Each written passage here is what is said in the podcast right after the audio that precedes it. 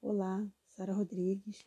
Seja bem-vinda ao podcast Leitura Saradinha. Hoje eu quero fazer uma análise bem rapidinha com você sobre o livro de Marcos, capítulo 10, do versículo no versículo 17. Na verdade, se você for ler na sua Bíblia, eu te aconselho a você ler do versículo 17 ao 30. Marcos 10, do versículo 17 ao 30. Mas eu quero me prender mesmo num versículo específico, tá? Porque esse texto, ele fala do encontro de Jesus com o jovem rico, e esse encontro, muitas das vezes, esse diálogo é mal interpretado. Por quê?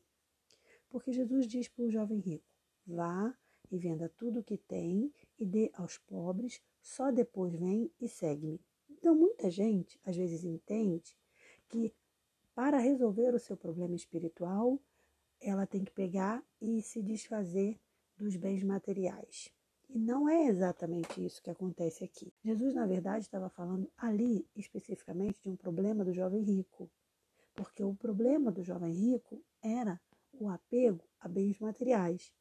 O que a gente precisa entender? A gente precisa entender o contexto de que cada pessoa tem alguma coisa que precisa ser trabalhada. Eu sempre costumo dizer, a gente tem que estar melhorando o tempo todo. Ninguém vai ser perfeito aqui, 100% é perfeito, muito dificilmente, né? Não é impossível, mas muito dificilmente. A gente sempre vai ter alguma coisa para melhorar. E é isso que Jesus espera da gente, que a gente interprete isso de forma correta.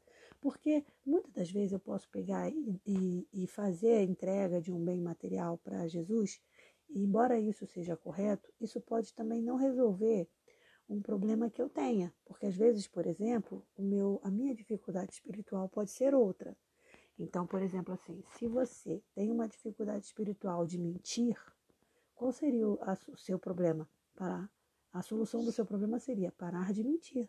Não tem nada a ver com devolver as coisas ou ajudar os pobres. Isso aí você já tem que fazer mesmo. Se uma outra pessoa tem problemas com adultério, problemas com ficar vendo imagens de pornografia, então ela tem que resolver esse problema. A gente precisa entender que para que a gente possa servir Jesus é, é, de forma adequada, atendendo à expectativa que Deus tem de nós, a gente só consegue quando a gente começa a desejar é, é resolver os problemas pessoais que a gente tem. E aí, isso é particular, isso é de cada um. Claro que a gente tem que tirar a passagem de Marcos 10 como uma referência, mas não entendendo que, ah, então se eu pegar e vender as minhas coisas e der tudo para os pobres, eu vou estar salvo. Não, porque às vezes o seu problema pode ser outro, e se você não resolve esse seu problema, você não vai conseguir adorar o Senhor da forma como Deus espera. Totalmente livre, totalmente aberto, pronto para mudança. Então, assim, esse, por que, que esse, no meu ponto de vista, por que, que esse texto está na Bíblia? Para servir apenas de, de referência. Claro que existem pessoas que vão estar ouvindo o que eu estou falando aqui, cujo problema seja igual ao do jovem rico, que realmente são apegadas a bens materiais. Então, essas pessoas realmente precisam se desfazer desse apego. Mas se o teu problema for outro, se o meu problema for outro, eu preciso identificar.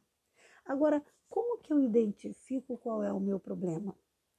Através da comunhão diária com Deus. Porque somente através da comunhão diária com Deus, através da leitura da palavra, de uma análise, como a gente está fazendo aqui, de uma análise de um versículo, é que a gente vai crescendo espiritualmente e a gente vai percebendo aonde a gente precisa mudar. Então a gente diz: Estou falhando aqui, estou falhando ali, preciso melhorar, preciso evoluir, preciso crescer.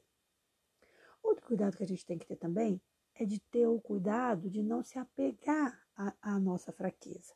A Bíblia diz que a tristeza entrou no coração do jovem rico. Então a Bíblia diz que ele foi embora triste. Ou seja, ele foi embora sem resolver o problema dele e ainda foi triste, achando que Jesus estava pedindo demais quando na verdade, só pelo fato dele ir embora triste, demonstrou que Jesus estava certo, que ele realmente estava apegado. E ele provavelmente perdeu a salvação por conta disso. Então, o que a gente tem que entender? A gente tem que entender que a gente não pode se apegar a pecado. Então, quando Jesus, usando a palavra, ou usando alguém, ou usando alguma situação, nos mostrar uma fraqueza, a gente não tem que ficar chateado e triste e ir embora triste. A gente tem que entender essa fraqueza, entender que ela realmente é real, né? Ela é real na nossa vida e que a gente precisa vencer. A gente precisa eliminar essa fraqueza da nossa vida. Só assim a gente vai conseguir realmente fazer o que Jesus pediu: ir e segui-lo. Porque ele diz: depois que você resolve isso aí, você vem e me segue. Por que, que Jesus diz: resolve primeiro, depois vem e me segue? Porque Jesus não quer ninguém pela metade, gente. Jesus ele quer a gente inteiro. Agora, significa que eu vou primeiro ter que ficar santo para depois seguir a Jesus? Significa que eu vou ter que ser um, uma pessoa que não peca em nada para depois seguir a Jesus? Não, o que você vai precisar é não se apegar.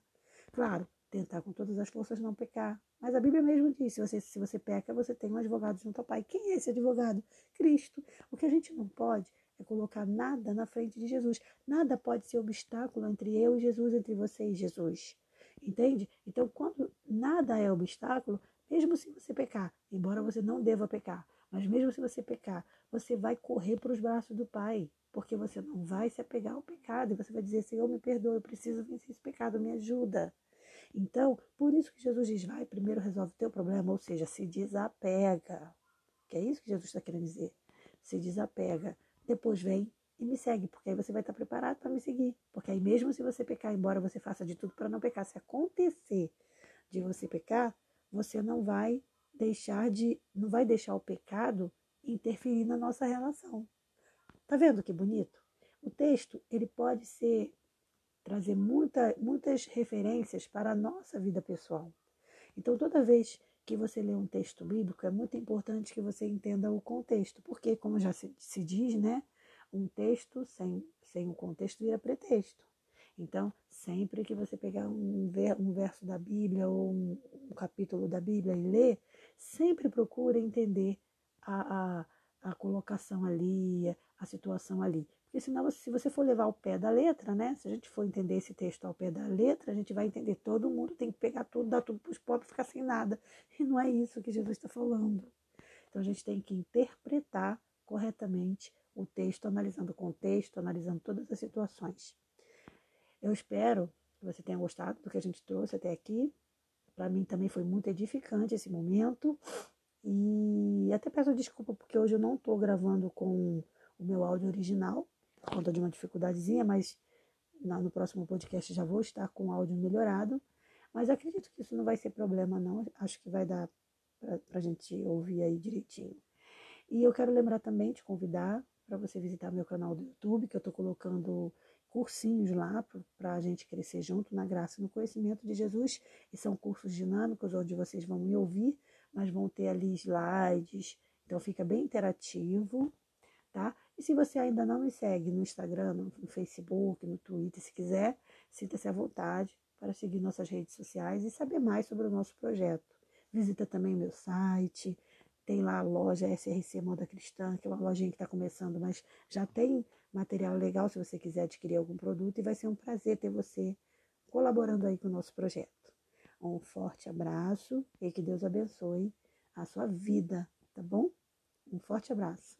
Paz.